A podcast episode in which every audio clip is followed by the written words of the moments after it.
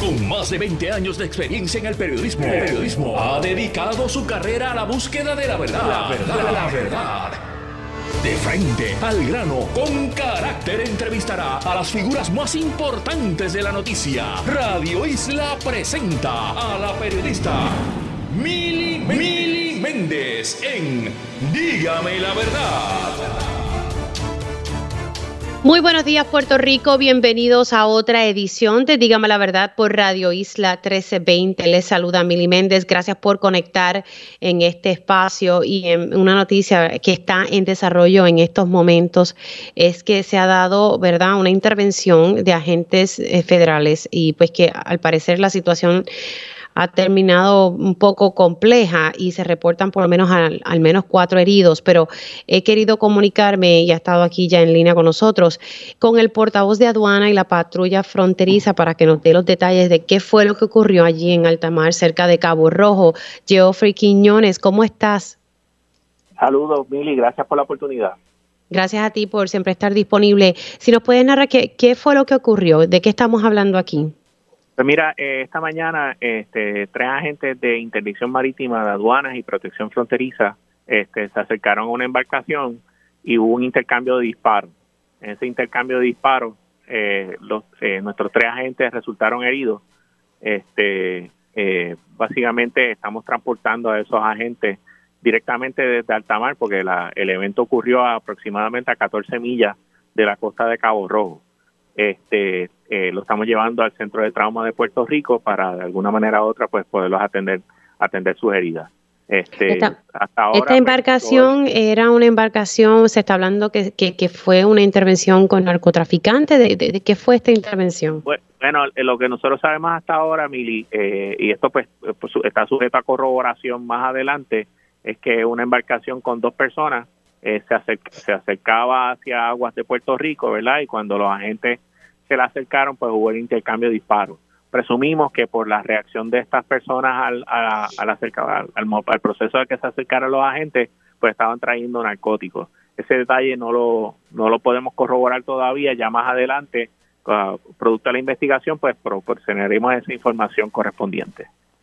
Ok, eh, pero se pudo hacerse alguna intervención con estas dos personas que comenzaron a dispararle a los tres agentes de aduana? Eh, ¿Perdón? ¿Se pudo intervenir con estas dos personas que comenzaron a dispararle a los agentes federales? Eh, entiendo que sí, Mili. Este, eh, para que lo que quiero de alguna manera u otra que tus oyentes tengan una idea de, por qué se produce esta, este tipo de intervención. Los agentes de operaciones marítimas básicamente son oficiales eh, bajo la ley federal que patrullan todas las costas de Puerto Rico, ¿verdad? Para prevenir de que cualquier embarcación o cualquier persona que venga hacia Puerto Rico de alguna manera u otra lo haga eh, de acuerdo a la ley. La ley lo que establece es que tiene que ir esa persona directamente al puerto de entrada, pues, pues un aeropuerto o un puerto marítimo, ¿verdad? Y se supone que haga una declaración de esa entrada, ¿verdad? Y cuando un agente se le acerca directamente a la embarcación, eh, el agente tiene la autoridad en ley para preguntarle el motivo por el cual se está acercando y verdad si vamos a decir se está pescando o viene de camino para Puerto Real etcétera ese tipo de información, pues básicamente es producto de, la, de la, lo que la ley le da a esa gente como autoridad para, para, para, para de alguna manera manejar el, el, entorno. Este, en este caso, pues los agentes de patrulla fronteriza, los agentes de operaciones marítimas, los agentes de, operaciones de campo de nuestra agencia, pues tienen responsabilidades y las comparten con, con la guardacosta, con FURA, etcétera, para proteger un entorno marítimo que de alguna manera u otra hay muchas cosas que vienen hacia Puerto Rico, algunas legales, otras ilegales. Pues nosotros tenemos esa responsabilidad. En este caso, los oficiales se le acercan y pues tienen la autoridad para acercarle e increparlo, ¿verdad? Eh, no conocemos exactamente los detalles, pero pues la reacción de ellos de ¿verdad? intercambiar disparos con los agentes, pues automáticamente levanta la sospecha de que eh, los, los motivos de esta embarcación eran violentar las leyes de Puerto Rico y de los pero, Estados Unidos. Pero los arrestaron. Lo que quiero tener es que si estas dos personas que comenzaron a tirotear los arrestaron. Ese ese detalle no lo tengo. Presumo que sí, pero no te puedo decir a ciencia cierta que están arrestados. Ok, o sea que esa información todavía eh, no la tiene. Ojalá que sí, ¿verdad? Así que estos agentes están siendo trasladados a centro médico. Correcto, están en otra lado de asiento médico para atender sus heridas. Eh, pero dentro de lo que sabe, eh, están en, condición estable. Eso no lo sabemos, Miguel. este, esta parte sí. sabemos. Esperamos que sí, le rogamos al Señor que sí, pero eso no lo sabemos. Bueno, Geoffrey, gracias, gracias por entrar unos minutitos. Sé que debes estar súper ocupado atendiendo a todos los medios, así que agradezco que hayas podido entrar aquí en Dígame la Verdad. Cuídate mucho. Gracias por la oportunidad y buenos días. Buen día.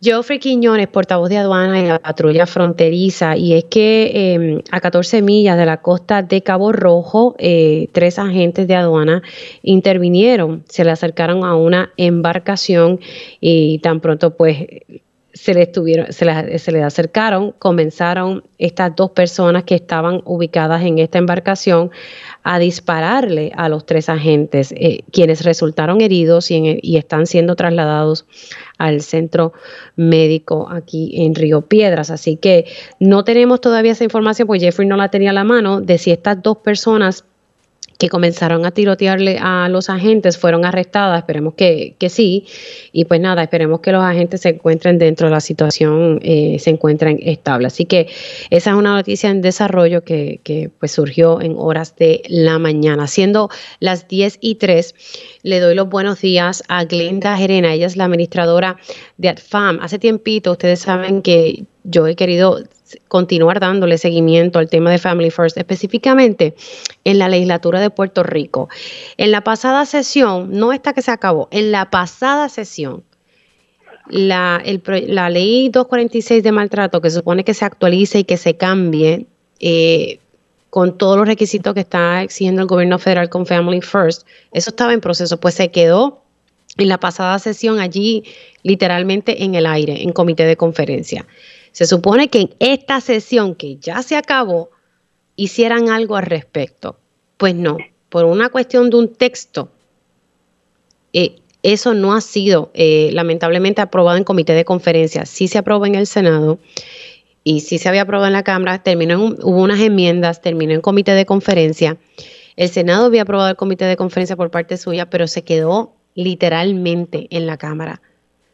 Y yo quiero dejar claro para el récord que esta semana yo he tratado de comunicarme con la representante Lizy Burgos, porque su comisión era la que estaba evaluando eh, este proyecto. Me comuniqué también en el Senado, me dijeron, mira, no te podemos decir ya mucho, Mili, porque todo está en la Cámara y la Cámara está trancada.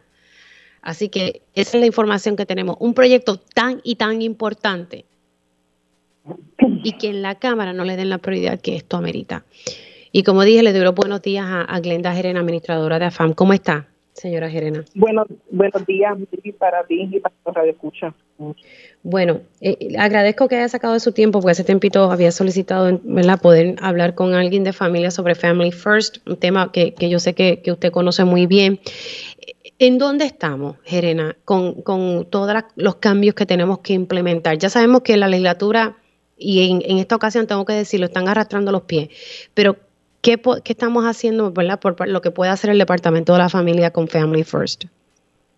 Pues mira, este, te tengo que decir que obviamente, por, como tú bien indicas, por un asunto del lenguaje, el proyecto de ley que es tan importante, es el proyecto más importante que tiene el Departamento de la Familia en estos momentos, que es una ley para ¿verdad? Para poder adjudicar todo lo que es Family First y poder trabajar en lo que es el proceso de mantener las familias unidas.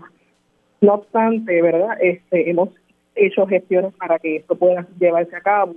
Podría eh, el lenguaje que se está utilizando podría ser este verdad una de las recomendaciones que el lenguaje pues sea eliminado para que tanto en cámara como en senado pueda pasar pero obviamente eso no se ha podido dar no obstante cómo cómo afecta este proceso a nosotros que no se haya aprobado el Departamento de la Familia no está paralizado. Nosotros seguimos trabajando. La implementación en Puerto Rico comenzó desde junio del 2021 y se ha hecho por etapas. Estamos trabajando con la capacitación de todos los componentes del ecosistema de bienestar infantil y familiar para fortalecer el ofrecimiento de los programas y los servicios. No, vuelvo no estamos paralizados, hemos continuado trabajando desde el día uno. La aprobación de esta ley es tan solo uno de los muchos elementos relacionados a esta transformación. Para que tengas una idea, Mili, este proceso comenzó en el 2019 con las fases de análisis, planificación y diseño. Ya todo ese proceso se completó y la implementación comenzó en junio del 2021. La transformación de este sistema eh, es a través de un modelo de implementación escalonada, como hemos explicado, y esto ha sido eh, enviado al gobierno federal y aprobado que será ampliando y atemperando de acuerdo al desarrollo de las capacidades que tengamos en Asfan. Así que eh, eh, yo sé que usted me había dicho en el pasado, eh, cuando yo hice el reportaje para Cuarto Poder, em, que exacto, está, es que esto había comenzado, que esto es por fases. Recuerdo que me dijo, ¿verdad? Que, y como me acaba de decir, que comenzó en junio de, ¿verdad? El verano ah, pasado. Pero había otra fase que se supone que entrar ahora en este pasado verano. ¿Esa fase ya está corriendo? Y nos encontramos en la segunda fase, ¿verdad? Este, ya la, la fase 1 se, se, se inició y se ha unido, ¿verdad? Parte de la fase 2 en, en, este proceso. Seguimos con el timeline, seguimos trabajando, ¿verdad? Esto no nos ha limitado a seguir, al contrario, este, no nos hemos paralizado y vamos a continuar porque tenemos que trabajar, tenemos que atemperarnos a, nuevo, a las nuevas transformaciones del ecosistema. Nosotros hemos continuado trabajando en el proceso de la implementación, haciendo énfasis, ¿verdad?, en el desarrollo de las capacidades relacionadas al acercamiento informado en trauma, en prácticas basadas en evidencia y en la integración de los procesos multidisciplinarios. ¿Por qué no se ha aprobado la ley? Pues eso es un asunto pues que está en la Asamblea Legislativa, que ellos son los que deben explicar, porque entiendo, y vuelvo y repito, un asunto de lenguaje puede modificarse.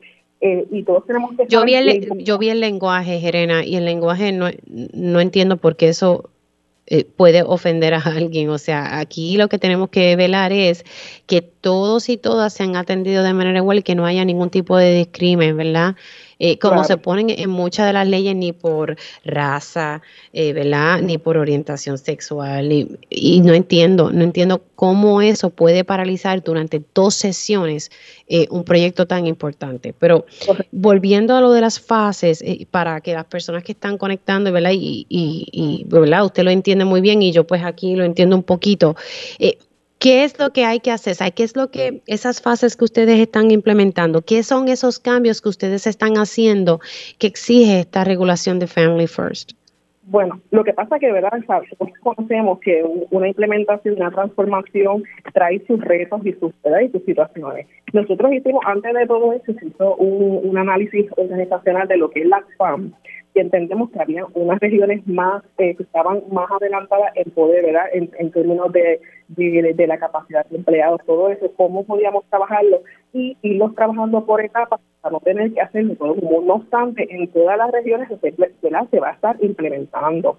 Eso se trata de los servicios, ¿verdad? Porque hemos tenido proveedores de servicios en lo que es este el, el eh, la, el manejo de disciplina, en lo que son los sistemas de, bienestar y se ha trabajado, ¿verdad?, paulatinamente por esas etapas. Y esto, como les dije, fue aprobado por el gobierno federal, porque nosotros estamos, trabajando con un plan de prevención de título 4E del Estado a lo que es Family First. Y ese plan se sometió al gobierno federal y pueden buscar, en verdad, a través de, de las redes, ¿verdad?, y pueden buscar a través de Sí, pero para que la gente entienda qué, qué es lo que estos cambios que ustedes están haciendo por fase, por ejemplo, están capacitando, están reclutando más personal, o sea, para que la gente pueda comprender qué, qué es lo que está, ¿verdad? Porque usted me acaba de decir en, al inicio de la entrevista que pese a que esta legislación no se ha aprobado, que es importante, ¿verdad? Ustedes no están paralizados y que están trabajando, o sea, las cosas que están haciendo en estos momentos, en esas fases que están implementando.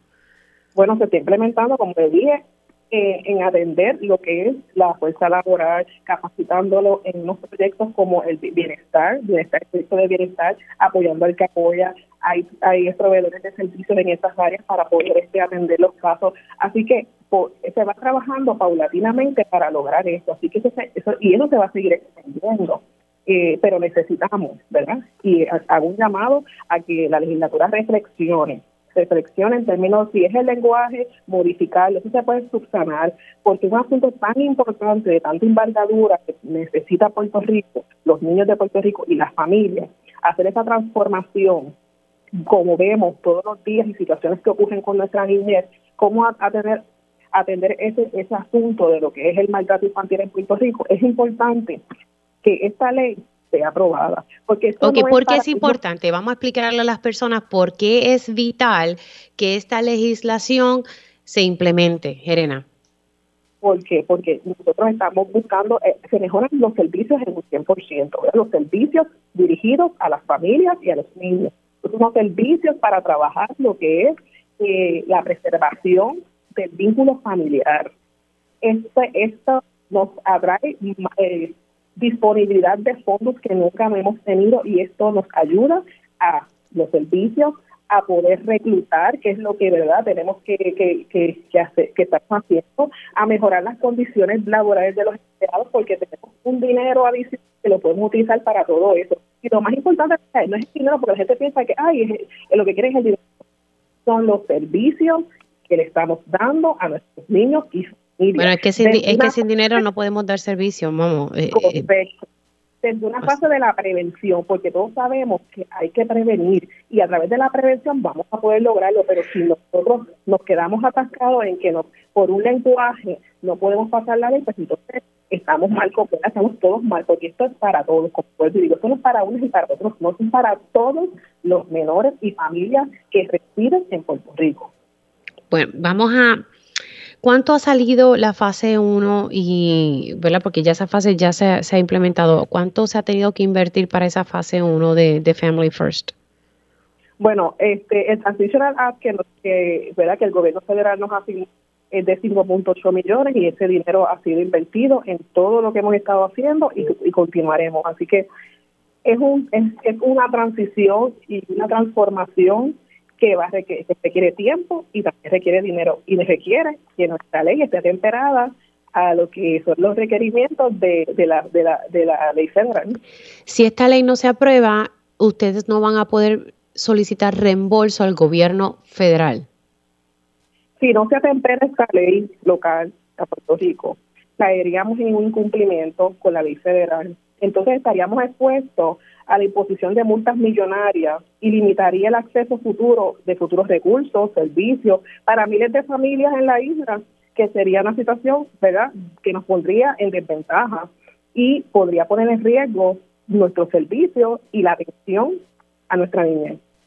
¿Hasta cuándo nosotros tenemos, y señores, estoy dialogando eh, con la administradora de AdFam, Glenda Gerena, ¿hasta cuándo nosotros tenemos? Porque en un momento dado yo había dialogado con la senadora Rosimar eh, Trujillo, quien eh, por parte del Senado estuvo haciendo estas vistas públicas y ella me comentaba que que se había llegado a un acuerdo con el gobierno federal que ya más o menos para marzo ese proceso legislativo se iba a eh, completar y que se iba a cumplir. ¿Hasta cuándo nos dio el gobierno federal para eh, habilitar nuestra ley, atemperarla, antes de que comiencen esas multas millonarias que usted me acaba de decir ahora? Pues mire, eh, el Puerto Rico se, acogió una prórroga y teníamos que haber, comenzado desde de octubre del 2021. No obstante, pues por los procesos que usted bien ha mencionado, eh, se, ¿verdad? Se, atrasaron un poco y, y verdad no han sido no han sido no han sido tan rigurosos por nosotros pero ya ya estamos porque ya pasó ya hay otro año ya viene el 2023 ya pasó así que para los próximos reclamos nosotros estamos exentos a tener a tener ya eh, el resultado de no haber hecho ese trabajo. Pero, por ejemplo, ahora que ya estamos en noviembre, por ejemplo, ¿hay una fecha en particular que nos hayan dicho, eh, señora Herena, o que le hayan dicho a, los legisladores, mire, eh, ya a partir de esta fecha, si ustedes no tienen esto, yo comienzo a multar? Bueno, ya pues después dije, eso era octubre de 2021, ya esa fecha pasó, no hay una fecha estipulada que el gobierno me haya dicho, eh, ellos han sido, como dije, han, sido bastante accesibles con nosotros, nos han dado la, la, oportunidad, pero como le digo, en cualquier momento esto va a venir porque no hay una fecha establecida que me han dicho, si no, lo, si no se hace de aquí a tal día, pues comenzamos eso va a venir, eso va a venir paulatinamente, ya iniciamos otro nuevo año y, y seguimos este sin poder aprobar la ley. Eh, eh, eso, eso es preocupante lo que usted me acaba de decir, Genera, porque en cualquier momento eso puede venir, o sea, y, y la ley, es que mira, yo de verdad a veces pierdo la, la paciencia porque a veces nos quejamos eh, que ¿verdad? Que hay muchos casos de maltrato, X o Y razón, y, y, y, esos fondos son necesarios. Entonces ahora nos vamos a exponer a multas porque no hemos aprobado una legislación. Correcto, correcto. Ahora, Jerena, yo hace un año atrás cuando dialogué con, con usted, eh, me había dicho que, que, estaban en el proceso de reclutar trabajadores sociales.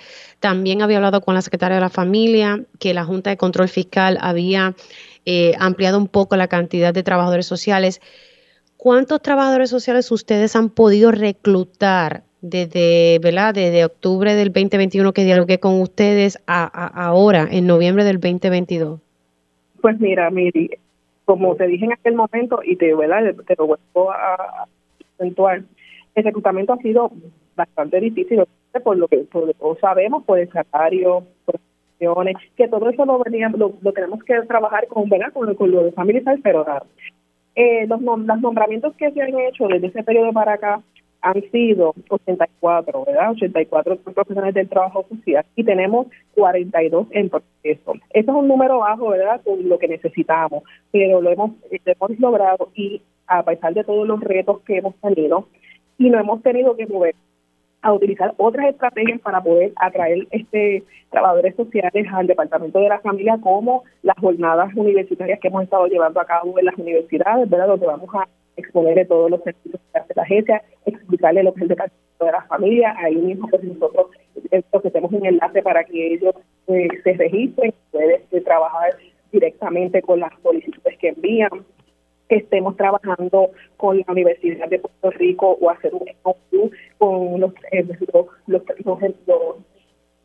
estudiantes que están en trabajo social a nivel de bachillerato y maestría para que la agencia pueda sufragar el costo de, de, lo que cuesta la carrera con el con, ¿verdad? Con, la intención de que ¿Y, cuántos y cuántos trabajadores sociales le aprobó oficialmente la Junta de Control Fiscal?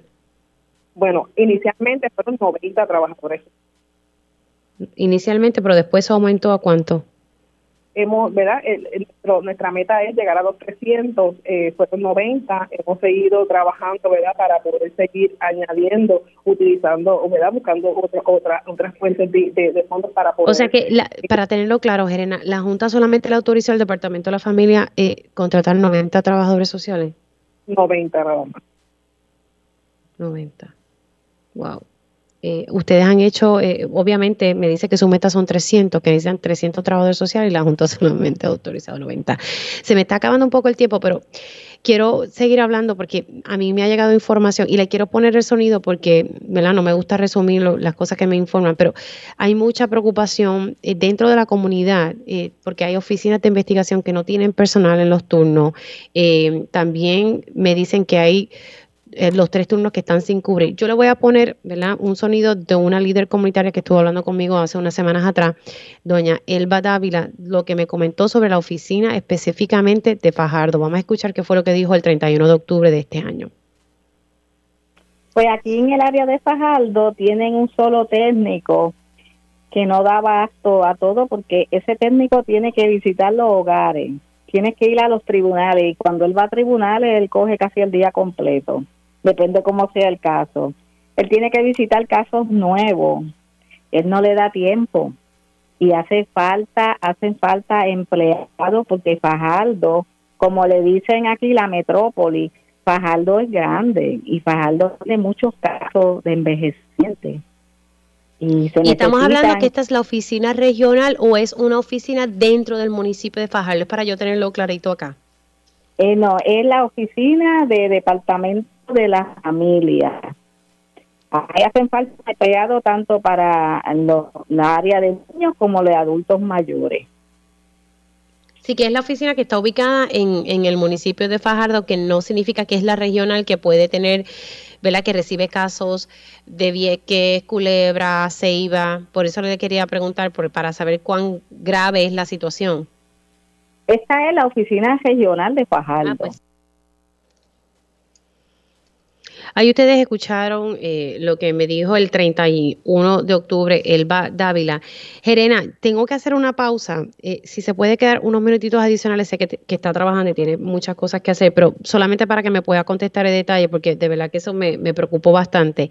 Tengo que hacer una pausa, pero continúo la conversación con la administradora de FAM, Glenda Jerena. Estamos hablando sobre los retos para implementar Family First, porque no se ha aprobado eh, la ley que se supone que implemente estos cambios y por otro lado, pues el reto de poder reclutar más trabajadores sociales. Hacemos una pausa y regresamos en breve.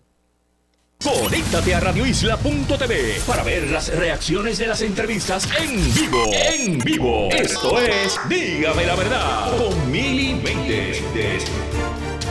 Y ya estamos de regreso aquí en Dígame la verdad por Radio Isla 1320. Seguimos en comunicación con la eh, administradora de ARFAM, Glenda Gerena. Le había puesto un sonido de la líder comunitaria de Fajardo, Elba Dávila, que nos denunciaba que había solamente un técnico para el área de adultos mayores. Básicamente resumía ¿verdad? La, la, situación de escasez de personal en el, departamento de la familia. Gerena, ¿qué, ¿qué, usted me puede decir, por ejemplo, de, de esta denuncia que hizo la señora Dávila?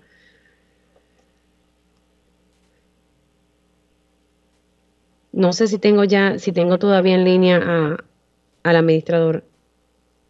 Ah, por favor, eh, ir aquí. Creo que tienen que volver a llamar porque se cayó, se cayó la llamada. Mientras conectamos nuevamente con, Glenda Gerena, la administradora de AdFam, eh, les voy a resumir un poco lo que ella me estuvo explicando. Es importante que se apruebe la ley habilitadora de Family First, que no es otra cosa que hay que atemperar la ley 246 de maltrato a los requisitos federales de Family First. Estos son unos requisitos que se exigieron para más o menos el 2018. A Puerto Rico se le había dado una prórroga para poder ¿verdad?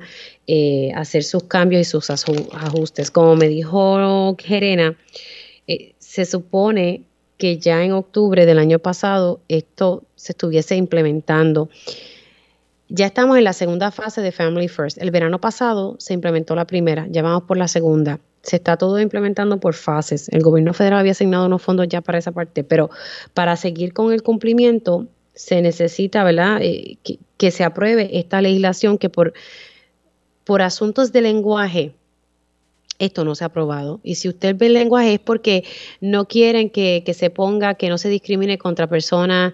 Eh, yo no sé, no recuerdo ahora mismo si la palabra era por su orientación sexual o qué es. Es una soberana bobería. Y llevamos dos sesiones legislativas con este tema. Y se supone que nosotros ya estuviésemos aprobando esto y para entonces poder continuar la implementación. Y si nosotros no cumplimos, pues vienen las multas millonarias, algo que pues me ha recalcado aquí Glenda Gerena. Eh, y hay que tener, perdemos entonces acceso a unos fondos, es mediante reembolso, pero perdemos ese acceso y es necesario. Tristemente, la Junta de Control Fiscal solamente ha autorizado 90 plazas, eh, que quiero tener claro si es solamente en este año fiscal o si es en, la totalidad. Eh, vamos a ver si ya. Tengo ya en línea telefónica a Glenda Gerena. Buen día. disculpe, nada, eh, lo que voy a aclarar aquí una duda que me surgió aquí explicando. En torno a los trabajadores sociales que le aprobó la Junta, ¿fue, ¿fueron 90 en este año fiscal o, o 90 en la totalidad? No, en el año fiscal. Ok. ¿Y en el año fiscal pasado cuánto la aprobaron? Eh, no, no, tengo el, no tengo el dato aquí conmigo, pero este lo podríamos corroborar. Ok, o sea que son 90 eh, eh, para poder reclutar 90 trabajadores sociales en este año fiscal que está corriendo. Correcto. Ok, corre. Okay. Ahora, yo había puesto un sonido, no sé si tuvo la oportunidad de escucharlo, básicamente es que hay un solo técnico en el área de adultos mayores, esto es en la Oficina Regional del Departamento de la Familia. ¿Cómo ustedes están trabajando con, con, esto? Pues mira, este, escuché, escuché este, eh, el audio, ciertamente no es, no es un secreto, ¿verdad? Y siempre lo hemos dicho y siempre hemos sido transparentes en decir que, ¿verdad? La falta de, de recursos que tenemos, como en la oficina de Fajardo, eh, justamente hace varias semanas atrás, no diría dos, tres semanas, la secretaria del Departamento de la Familia, doctora Carmen Ana González Magas y esta servidora fueron a la oficina de Fajardo para buscar qué alternativas en lo que ¿verdad? podemos hacer ese reclutamiento, podemos atender. Estamos, vamos a trabajar con estrategias ¿verdad? en toda la región y sé que la región de pues necesita eh, también más trabajadores sociales. Eh, así que hemos hemos trazado, hemos tratado de trazar un plan para poder atender este pues, la, la gama de, de, servicios ¿verdad? que está requiriendo la oficina y eso pues obviamente es parte de, todo este proceso. Claro, pero entonces mientras tanto esta oficina están escasos de personal mientras estamos ¿verdad? buscando todos los días, buscando todas las alternativas necesarias para poder este ayudar y poder este atender las situaciones, pues estamos trabajando de esa manera. Y entonces solamente, como me dijo ahorita, han podido reclutar 84 trabajadores sociales y 42 en proceso, pero la meta de ustedes son 300. En un momento dado a mí se me había dicho que se iba a necesitar más eh, trabajadores sociales, más de esos 300. ¿Usted eh, entiende que con esos 300 pueden resolver esa situación de escasez de personal que estamos viendo en las distintas oficinas de investigación? Sí, eso sería para ¿verdad? las oficinas de las unidades de investigaciones especiales, que es una unidad de investigación, la unidad de investigaciones, eh, yo siempre he dicho que es la unidad más importante que tiene dentro de la administración de familias y niños, porque esa es la entrada de todas las situaciones que ocurren, ¿verdad? De los referidos y todo lo demás. Eh, y, buscando estrategias y alternativas para, para estos trabajadores sociales que, ¿verdad? Los respeto, los admiro y siempre eh, tienen mi apoyo. Eh, y hablando de esa unidad, y buscándole alternativas se aumentó, ¿verdad? Los, los trabajadores que, eh, que atienden las unidades reciben un diferencial adicional por condiciones de trabajo, ¿verdad? Eh, por las 24 horas, 7 días de la semana, todo lo demás versus, versus a los de las oficinas locales, se aumentó la cantidad del diferencial a los empleados de la UIG, tanto a los trabajadores sociales como a los supervisores, como buscando maneras, ¿verdad?, para poder incentivarlos, porque sabemos y reconocemos la ardua eh, labor que hacen y que, ¿verdad?, están cargados del trabajo. Así que sí hemos, nos estamos moviendo buscando, buscando todas las alternativas, pero la alternativa que sea va a ser más real y más evidente para nosotros es la aprobación, porque a través de la aprobación podemos, todos esos fondos los podemos utilizar para todo lo que queramos, incluyendo reclutamiento, condiciones laborales y todos lo, los asuntos apremiantes que, tenemos. Ustedes se han movido a la legislatura y, como que hablar con estos legisladores, porque aquí hay legisladores de todos los partidos que, que son los que están trancados. Sí, eso es parte de verdad de, todas las gestiones que, que, estamos haciendo de hacer esos movimientos, a esas, esas conversaciones, pero necesitamos, ¿verdad?, que, que, que, pensemos y abramos, extendamos nuestra, ¿verdad?, nuestras capacidades para poder entender y si tenemos, mira, si hay que remover ese lenguaje que se remueva, lo que queremos es atender la situación de la niñez en Puerto Rico y de las familias a través ¿verdad? de la aprobación de esta, ley, de esta ley, de este nuevo proyecto de ley de, de lo que va a ser la nueva ley de maltrato de menores en, en, Puerto Rico. Jerena, para una vez esto se apruebe, ustedes entonces van a poder eh, solicitar fondos mediante reembolso. Correcto. Una vez esto se apruebe a través de todos los servicios y en cumplimiento con los requerimientos, ¿verdad? Porque hay que cumplir para poder para poder llegar a los fondos y reclamarlos, tenemos que cumplir con una con unas exigencias que ellos nos hacen, ¿verdad? Así que tenemos que ir dirigidos a eso para poder entonces hacer los reclamos. ¿Ustedes tienen un inventario de cuánto personal le hace falta? ¿Cómo fue? ¿No entendí? Ustedes ustedes tienen, ¿verdad? El, el departamento de la familia tienen un inventario de cuántos empleados le hace falta. No quiero eh, minimizar los trabajadores sociales porque yo sé que aquí hay otros eh, empleados que hacen una labor y que ayudan al trabajador social. ¿Ustedes tienen un inventario de cuántos empleados son necesarios para que estas oficinas operen como Dios manda?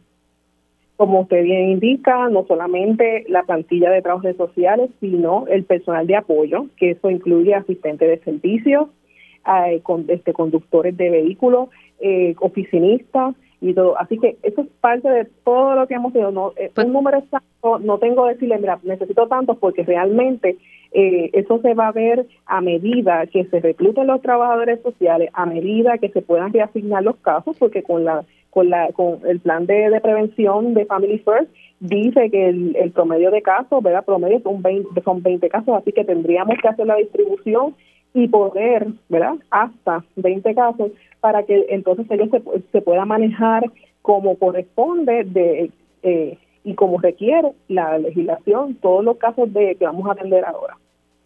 Así que entonces ustedes no tienen todavía un número exacto de cuánto ¿verdad? Eh, personal van a necesitar, además de los trabajadores sociales. Lo que sí podemos llegar a una conclusión, Jeremy, con esto ya la, la suelto, son 300 trabajadores sociales que necesita el Departamento de la Familia podría, podría, ser un poquito más, pero verdad, este, quisiéramos llegar a, reclutar 300, porque como vuelvo y le digo, pues hay que hacer una redistribución de, del volumen de casos de sus trabajadores sociales para que se pueda dar una atención directa a los casos según requiere eh, la nueva legislación federal. Bueno, eh, le agradezco que, ¿verdad? que pudo haber sacado de su tiempo para poder hablar de este tema. Me parece que, que esto es bien importante y deberíamos estar hablando más sobre esto. Y yo sigo recalcando, no entiendo por qué la legislatura no acaba de aprobar esto. Esto se quedó en comité de conferencia, dos sesiones legislativas en comité de conferencia. Jerena, muchas gracias por haber entrado aquí en Digamos la Verdad. Cuídese mucho. Gracias y siempre a la orden. Cómo no. Glenda Jerena, administradora de FAM. Tengo que irme a una pausa para retrasar un chin, pero yo a, veces no, no, comprendo. Estamos anunciando que vamos a dar miles y miles de dólares en, en bonos a algunos sindicatos que, ¿verdad? que avalaron el plan de ajuste de la deuda. Y no es que yo esté criticando eso. Eh, pues nada, si eso fue lo que negociaron, que negociaron. Pero tú sabes lo que es que el Departamento de la Familia, yo estoy segura que solamente en trabajadores sociales, ellos tienen una meta de 300, pero ella me dice, podría ser un poquito más. O sea, se necesitan más de 300 trabajadores sociales y eso no incluye el personal de apoyo. Que ese personal de apoyo, tristemente, muchos de ellos se fueron bajo la ley 7, o sea, votado. Prohibido olvidar ese detalle. Y no es que le esté tirando aquí a ninguna administración, es que esa es la verdad. Dicho por los mismos empleados del Departamento de la Familia. Y, yo sé que Jerena puede estar haciendo lo más que pueda, pero si no tiene los chavos, pues de dónde va a reclutar. Además que sí, es un reto reclutar personal en, en las distintas profesiones. Ella me dice, nos estamos moviendo. Pero mire, en Fajardo, eso lo reseñamos aquí el 31 de octubre, un solo técnico para atender el área de adultos mayores. Y ese técnico tiene que ir a los tribunales, tiene que atender las querellas de maltrato de nuestros adultos mayores, tiene que visitar los hogares, tiene que llenar los informes. Imagínese usted, una sola persona para la Oficina Regional de Fajardo. Y la Junta en este año fiscal, solo en este año fiscal, aprobó 90 trabajadores sociales. Hay que ver cuánto eh, le aprobó el pasado año fiscal, que yo creo que fueron como más o menos 100, ciento, ciento y pico. Eh, se han podido reclutar 84 trabajadores sociales y 42 en, en proceso, pero ha sido un reto. Y entonces nos quejamos que tenemos casos de maltrato y que el Departamento de la Familia no investiga los casos. Pues ¿cómo caramba los va a investigar si no tiene gente? Pero si hay dinero, como aquí se vota el dinero en los contratitos de los amiguitos, de los que están, de todas las administraciones que vienen, ya tanto azules como rojas. Aquí se le da contrato a medio mundo y pues sí hay chavos para eso. Pero para atender las prioridades en este país no hay dinero, es que no se explica. Y no me vengan con el cuento, es que no hay chavos. Sí hay chavos. Tenemos exceso de recaudo. Hay chavos. Entonces tenemos la oportunidad de tener acceso a fondos federales que sí permite reclutar más gente y la legislatura, bien, gracias, se durmió porque están peleando por algo de un idioma, un lenguaje en el texto. Por amor a Dios, actúen como adultos, siéntense a dialogar. Conéctate a radioisla.tv para ver las reacciones de las entrevistas en vivo. En vivo. Esto es Dígame la verdad con Mili Méndez.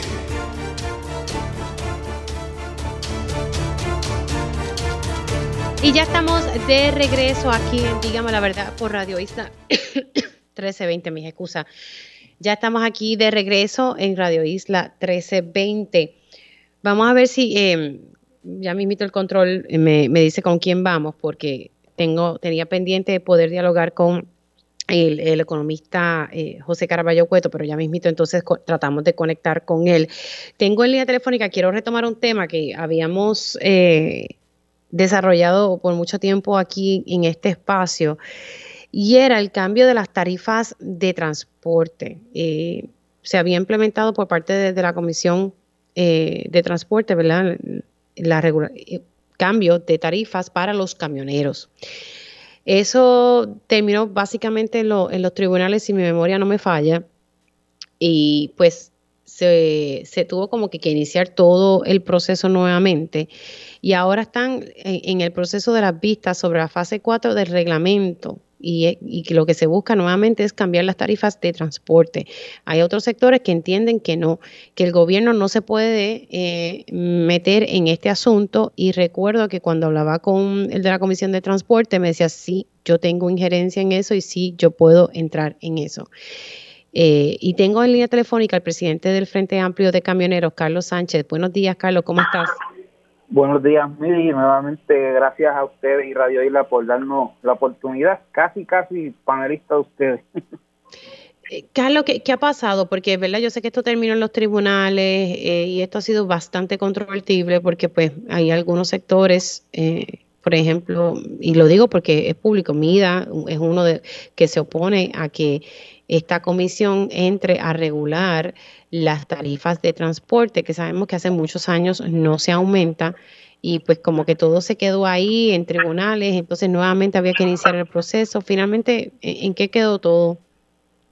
Mira, miren, las tarifas fueron aprobadas eh, durante la Asamblea Permanente, como tú dijiste, entró en vigor el reglamento, la tercera fase. Entonces, sí hubo unas eh, acciones de distintos empresarios, sectores de la, empresa, ¿no? grandes intereses, de detener dicho reglamento, eh, pero fueron no al lugar, la falla fue en el Departamento de Estado, eso se arregló, entró en vigor otra vez. Hace poco ellos perdieron uno de los casos en los tribunales y hoy estamos aquí eh, deponiendo, ¿verdad?, de la cuarta fase, por lo menos en la cuarta fase las tarifas se mantienen. Lo único que hay un estudio económico que realizó el gobierno, eh, que será parte del acuerdo, y en dicho estudio eh, refleja que ellos se quedaron cerca de un 5% por debajo de lo que realmente debería ser el ajuste tarifario. Para que ustedes vean, o sea, nosotros accedimos a todo lo que ellos pidieron, Fortaleza, en el reglamento, se hizo el estudio económico, etcétera, porque sabíamos de la, de, la situación, ¿no? Y así ha sido y el tiempo nos ha dado la razón. Nosotros vinimos a deponer a favor de, obviamente, las tarifas y mostramos este una exponencia para mejorar otras partes de esa de ese reglamento que entendemos que deben ser este mejoradas para propósitos de la del mejor funcionamiento del transporte público del país. O sea que eh, se, se hizo entonces el estudio económico encomendado por el gobierno y ese estudio reflejó que las tarifas que están vigentes ahora mismo están 5% por debajo. Correcto. Ellos, parte de lo que se acordó aquí en Fortaleza era que se iba, que la Junta y todo el mundo decía que de dónde hicieron ese estudio. Obviamente hay un estudio que se ha hecho, en 2005, eh, fue el Frente Amplio de Camioneros y sus asociados, que contrataron al economista Alameda, el profesor de Mayagüez, y ese estudio fue el que nos dio para, para ¿verdad? Este, las tarifas del 2005 y es el que usan como referencia. El economista que contrató el gobierno fue el señor Mario Marazzi eh, y él usó como referencia ese estudio. Ellos trataron de hacer mil vueltas a, la, a la noria, ¿no? Pero eh, toda la data es la que da el gobierno, el Departamento del Trabajo, entre otras cosas, el costo de vida, etcétera. Y en el estudio que ellos hicieron, el gobierno, eh, sale que estamos un 5% por abajo de lo que se supone que fuera el ajuste. Eh, y nosotros queremos ver qué va a hacer el gobierno ahora con ese 5%. Nosotros no tuvimos problemas. El día 1 hay otra vista. Ese día el señor este Alameda presentará el estudio que nosotros realizamos, que es es como darle un update al estudio del 2005 y por ahí iremos. Pero ahora mismo eh, reflejan ellos que están un 5% por abajo, pero dicen que no recomiendan que den ese 5. ¿Ves cómo son las cosas? ¿Sabes? No querían el 36 y ahora tampoco recomiendan que den el 5. Pero, pero, pero ese estudio de cuándo, de qué fecha es? Eso es desde el 2005, ¿verdad? Eh, al Pero ¿cómo ellos van a usar un estudio del 2005?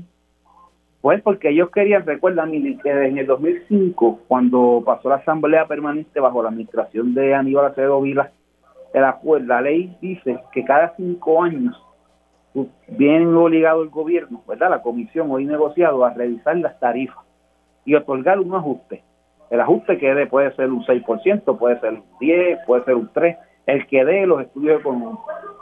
Eh, ¿Por qué fue un 35 en el 2021? Porque pasaron 16 años, que eso cuando lo multiplican o lo dividen, eh, es cerca de un 2.2, 2.3 por año el ajuste.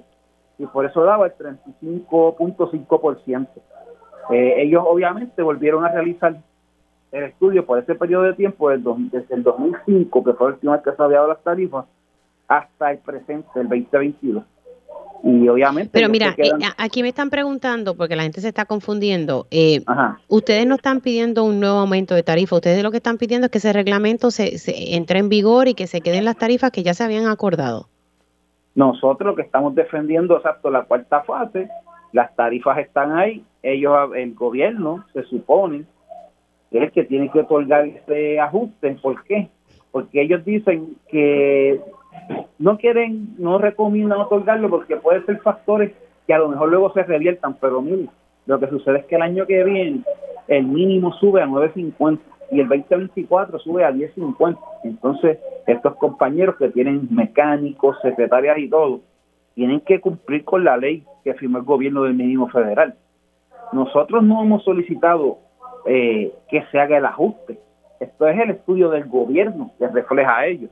Entonces, el gobierno pues, sabrá si da el 5% eh, de un golpe o si va a hacer un ajuste. Es el estudio de ellos. No lo estamos diciendo del Frente Pero ahora mismo, Carlos, pero para tenerlo claro, ahora mismo ustedes están cobrando las tarifas eh, eh, que, se, que se cambiaron. Eso es lo que ustedes están cobrando ahora mismo. Pues sí, hay, hay compañeros que poco a poco la han ido cobrando, todavía hay personas en las empresas que se niegan a pagarlo este, y han ido a pleitos, pero ya los pleitos se les han eh, caído en los tribunales.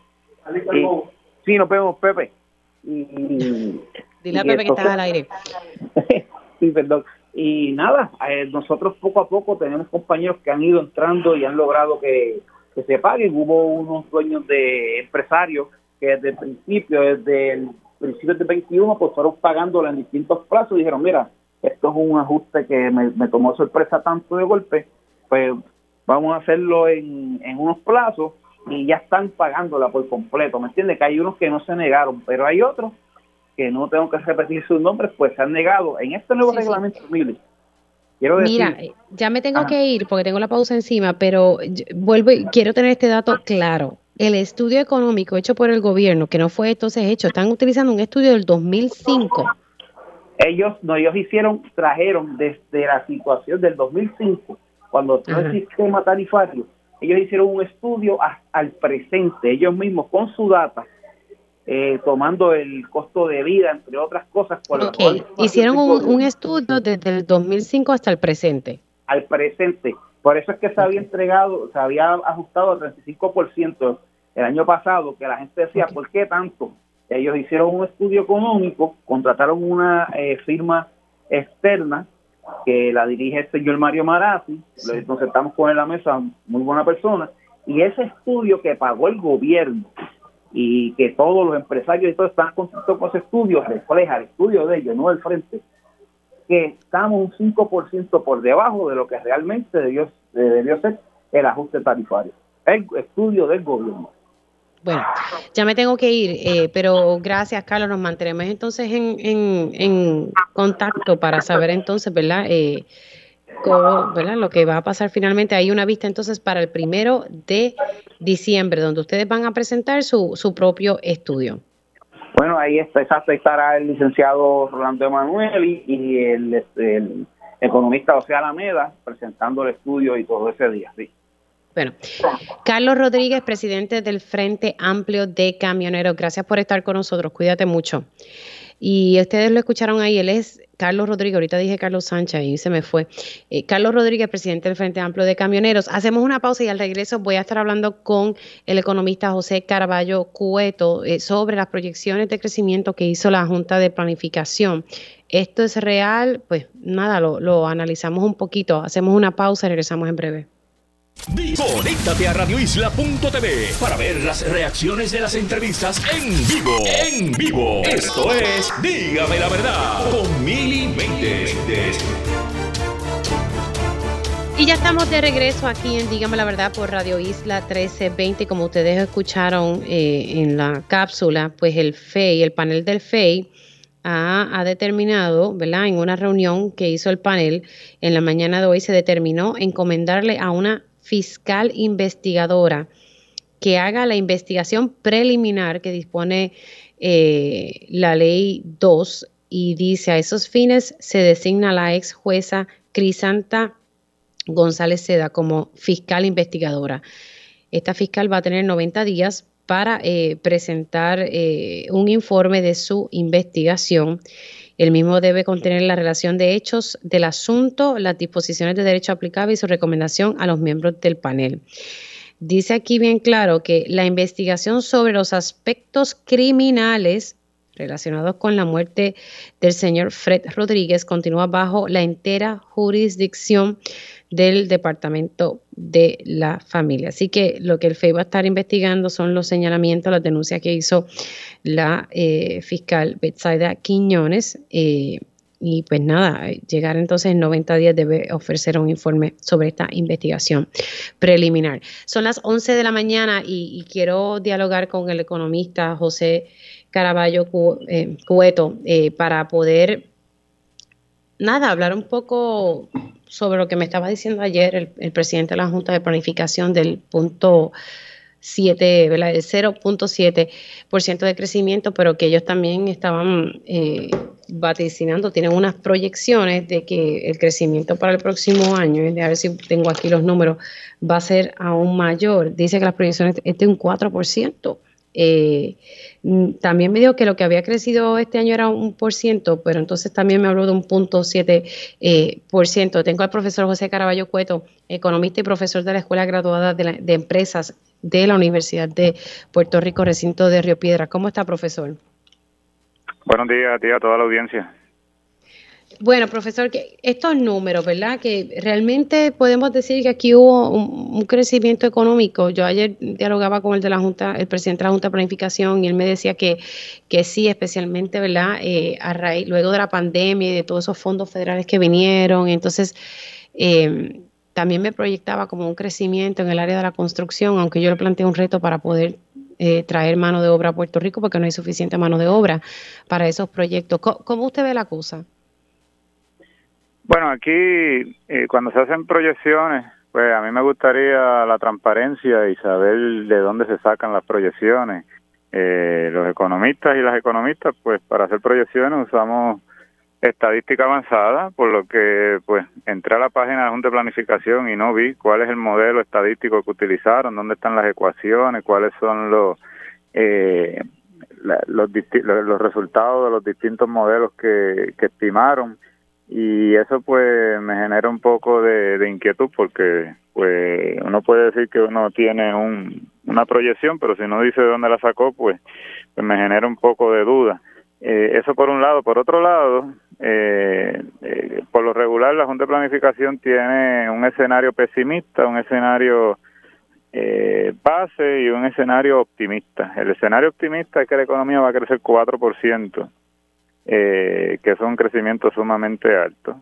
Eh, y el, escenario pesimista es que va a crecer 0.7%. Eh, por ciento. Ahí pues eh, nuevamente en, el comunicado no vi si están hablando en términos reales, es decir, si están ajustando por la inflación o no lo están ajustando, porque lo que hemos visto en los últimos años, cuando no había una inflación tan tan alta como la que estamos viviendo hoy día, es que la economía pues creció en presencia de fondos federales de reconstrucción y de pandemia. La economía creció 1.5, en algunos casos un por ciento, o sea, ha sido un crecimiento bajo, que sigue siendo positivo, pero es bajo y es producto puramente de esos fondos de reconstrucción. No es que haya un nuevo modelo de desarrollo económico, no es que eh, eh, una vez acaben estos fondos no recurrentes, estos fondos federales que han llegado por la pandemia y por la reconstrucción, pues reconstrucción por María, pues si no establecemos ese nuevo modelo de desarrollo económico, la economía va a caer. Así que aún en presencia de esos fondos, la economía eh, en los pasados dos años no ha pasado del 2%, por lo que proyectar que en el próximo año, en presencia de una inflación sumamente alta, la economía va a crecer 4% a mí me parece que es un poquito eh, exagerado.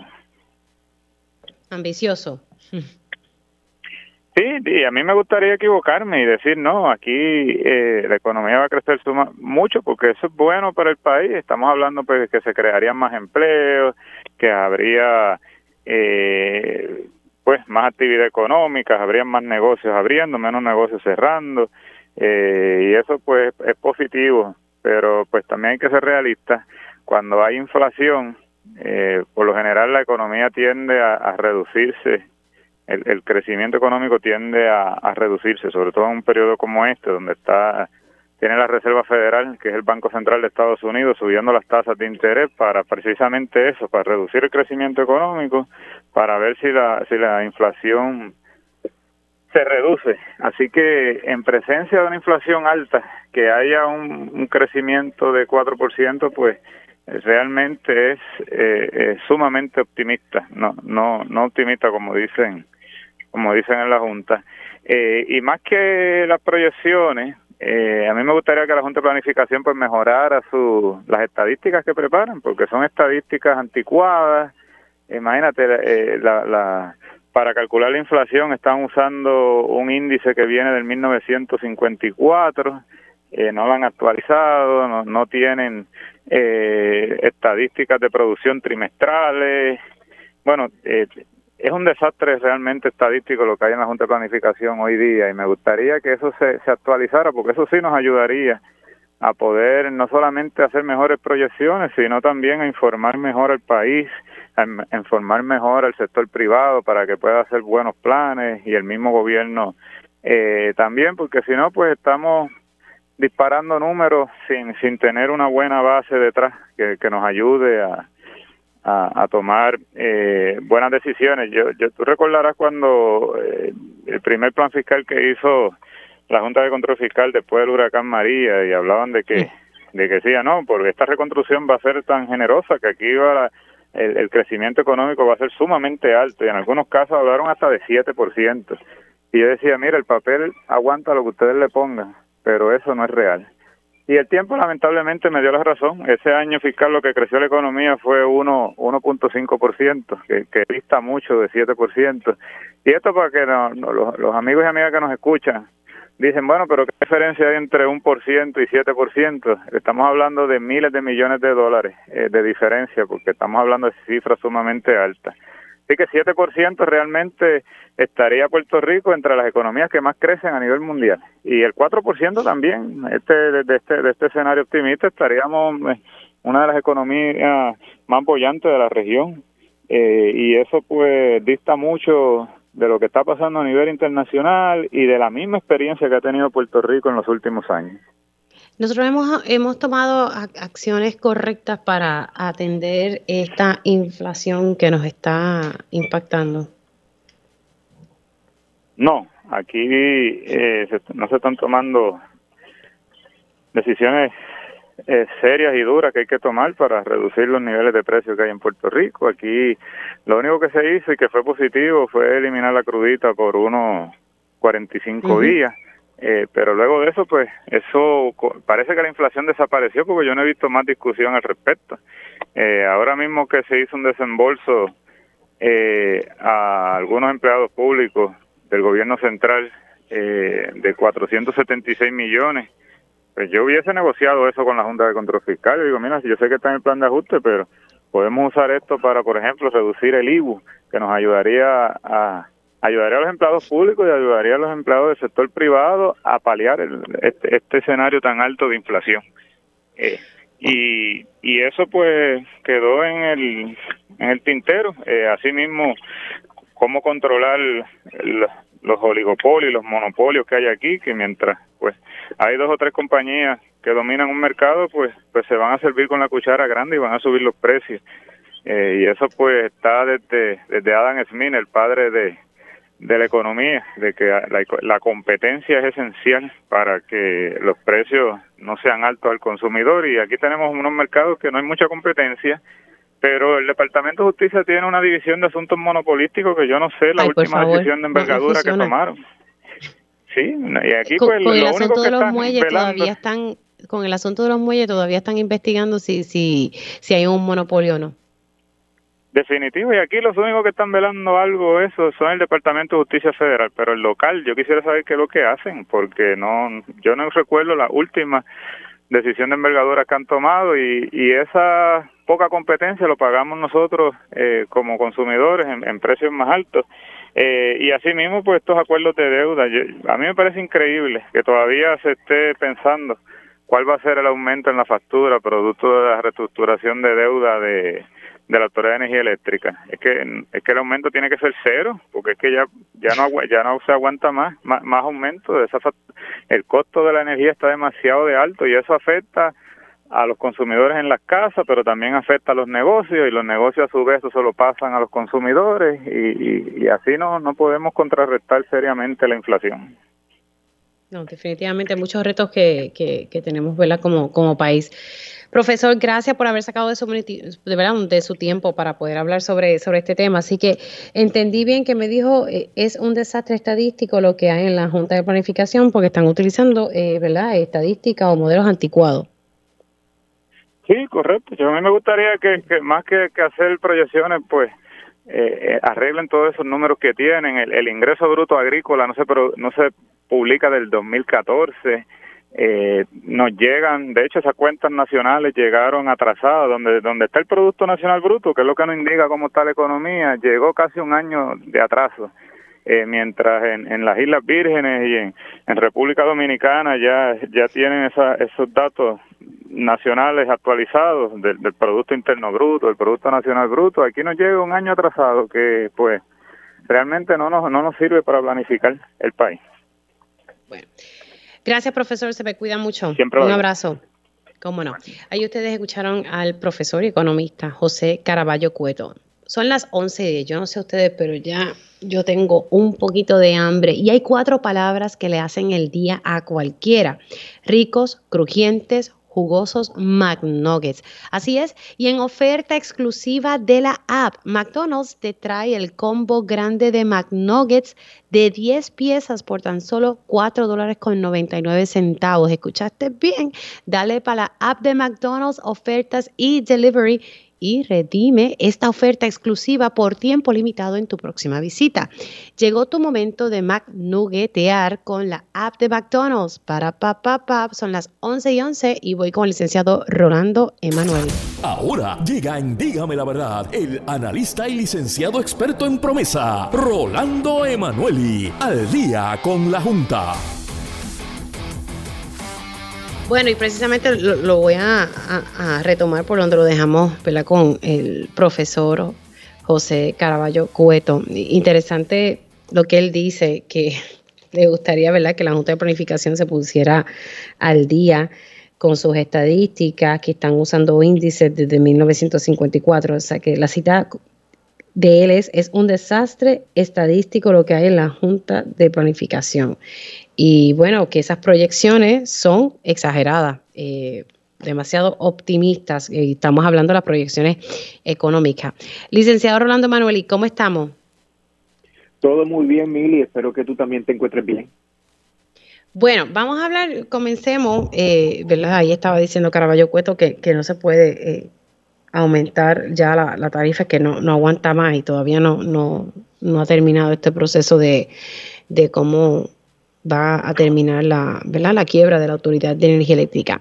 Pero eh, quisiera arrancar con, el tema de, hoy hay una vista eh, en el Comité de Recursos Naturales de la Cámara Federal que precisamente comenzaba a esta hora eh, para discutir el tema de la reconstrucción eléctrica.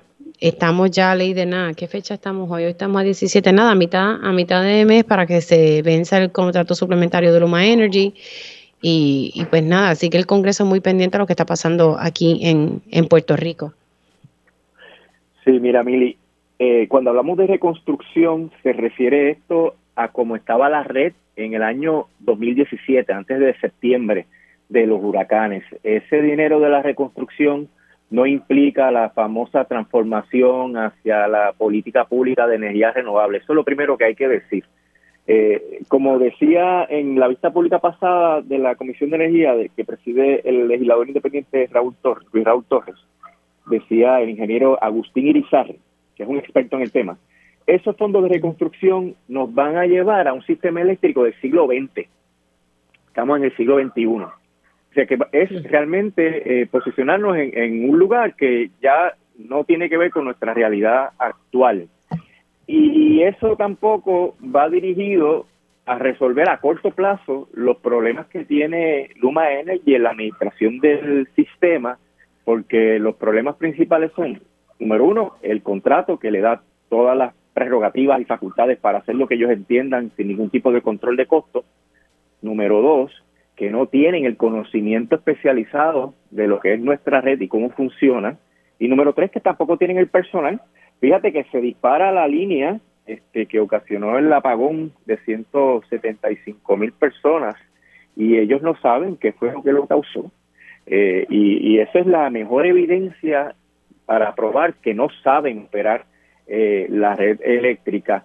Y lo que van ahora a contestar preguntas del Comité de, Recursos Naturales es cómo va ese proceso de reconstrucción de la red que debió haberse hecho el primer año luego del huracán. Eh, estamos a casi seis años del huracán y todavía estamos debatiendo cómo es que se va a reconstruir y, cómo es que van a hacer los, los proyectos. Así que es realmente una una barbaridad que esta administración y la pasada eh, gubernamental no pudieron poner en marcha los procesos para que ya hubiéramos resuelto el asunto de poner nuestra red como estaba en el 2017, porque para eso es el, dinero, para eso es que FEMA da el dinero.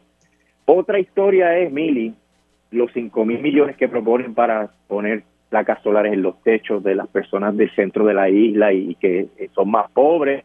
Eso sí puede implicar una transformación del servicio eléctrico que mejore la eh, confiabilidad del sistema eléctrico, pero todo lo que está ocurriendo actualmente eh, son cosas que se debieron haber hecho hace cuatro o cinco años atrás y cosas que no van a resolver lo que, estamos, lo que estamos pasando con Luma Energy. Anoche se me fue la luz a mí como por tres horas, eh, a partir de las tres de la mañana básicamente, y con todo lo que eso afecta, el sueño y, y todo lo que hay que hacer cuando ocurre eso.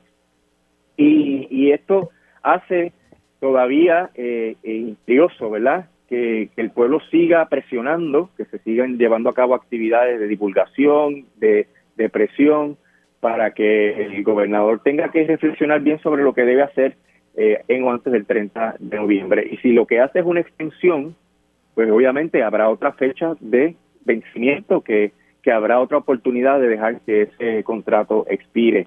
Tampoco es cierto, Mili, lo que dijo el gobernador esta semana, que ¿Qué dijo? ¿Qué dijo además? El contrato. ¿Qué dijo? Además de extender, que le va a extender el, contrato suplementario. Que, si él no extendía el contrato, se apagaba el país. Una mentira. Nadie ha dicho, ni nadie haría, eh, eh, ni nadie apagaría el switch de la luz en Puerto Rico porque se termina el contrato. El contrato estipula una transición que Luma tiene que ejecutar y que se le va a pagar por esa transición. Así que está utilizando técnicas de miedo, de meterle miedo al pueblo, de que si el contrato expira nos quedamos sin energía eléctrica para tratar de, justificar eh, sus acciones. Y ha estado en un media tour con la directora de FEMA, que están proponiendo proyectos que ya han sido rechazados por el negociado de energía, que es quien único puede decir que se hace o no se hace con la red eléctrica. Y eso, eso le iba a preguntar, porque dice que FEMA lo autorizó y, yo vi eh, la solicitud que hizo Luma Energy al negociado de energía, que era, ¿verdad? Pues solicitando como un plan de mitigación ante la, deficiencia en, en, la generación. Y luego estuve hablando con el ingeniero Daniel Hernández, que ahora trabaja en Luma, y él me hablaba de estos proyectos de la Parcasa. Ayer ponía el, el audio y todo eso, y yo decía, bueno, pero pero eso lo solicitó Luma al negociado, pero el negociado todavía, el negociado lo único que le dijo fue ponte de acuerdo con FEMA, con energía eléctrica y presenta y preséntame eh, el informe, que supone que antes del 15 de cada mes eh, Luma le presente eso a, al negociado, pero el negociado no ha dicho esto es lo que va.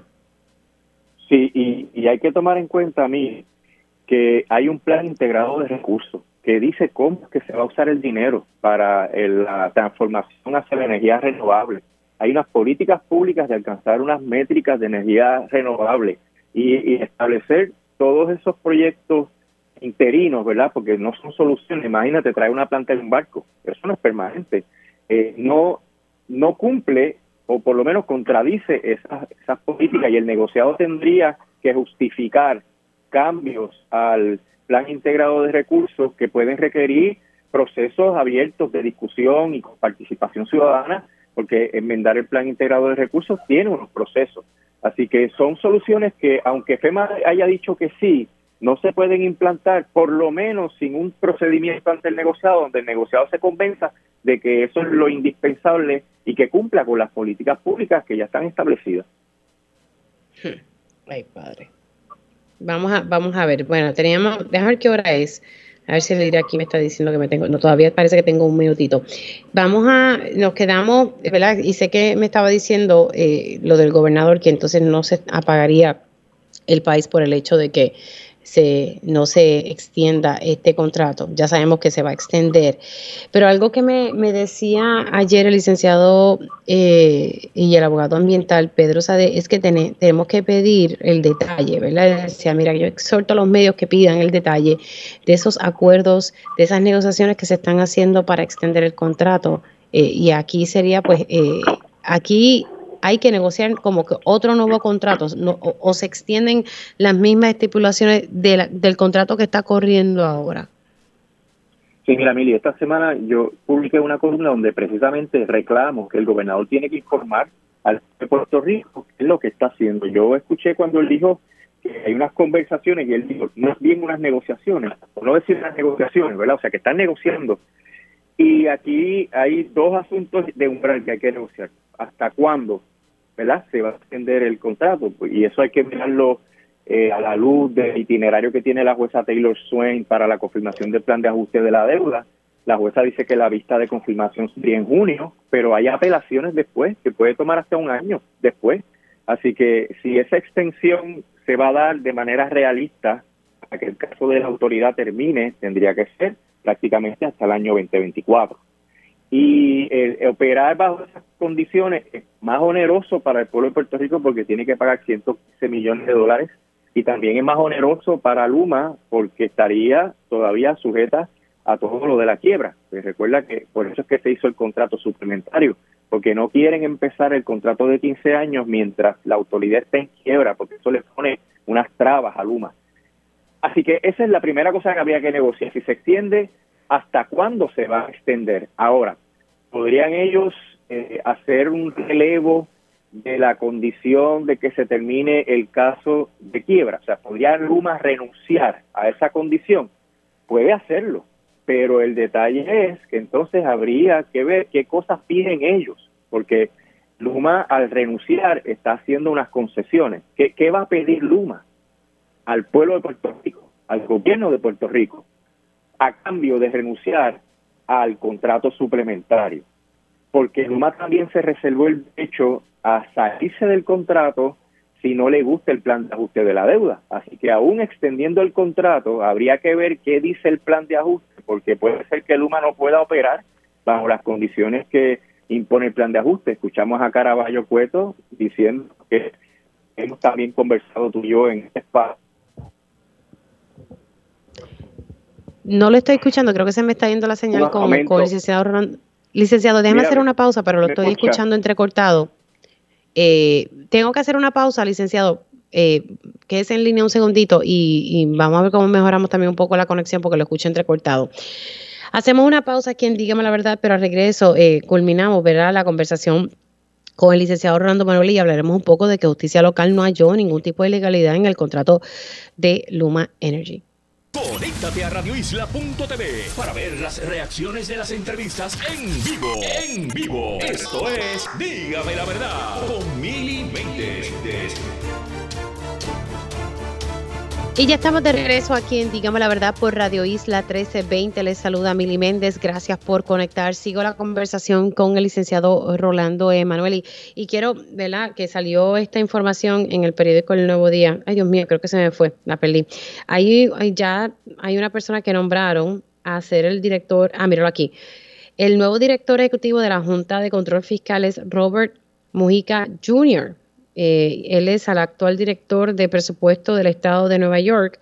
Tendrá a su cargo encarrilar la segunda etapa de responsabilidad fiscal en Puerto Rico. Así que ya hay un nuevo director ejecutivo. Esta sería la figura que estaría sustituyendo a Natalie Yaresco. Me pregunto si se ganará lo mismo que se, ganaba Yaresco, que eran como 600 mil al año. Sí, algo así. ¿Qué le parece este nuevo nombramiento, licenciado? Bueno, eh, hay que ver, obviamente, cuál es la ejecutoria de él, él es meramente el que ejecuta las decisiones de la Junta en, como tal, ¿verdad? Él tiene que estar eh, limitado por, por lo que ya la Junta ha determinado, así que no se anticipa cambios en la visión de la Junta sobre lo que hay que hacer con, con Puerto Rico.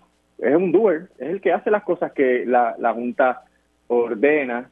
Habría que ver, obviamente, cómo lo recibe el gobierno. Eh, tú sabes que Natalia Yaresco se caracterizaba por ser una persona muy dura con los funcionarios del gobierno, eh, pero no, no anticipo ningún cambio en la función de la Junta porque él meramente lo que hace es poner en vigor las políticas que la Junta decide.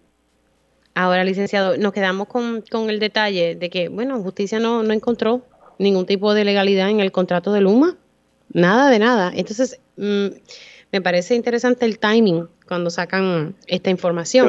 Estamos a ley de, de, nada para que entonces venza el contrato, el cual ya el gobernador ha dejado claro que va a extender.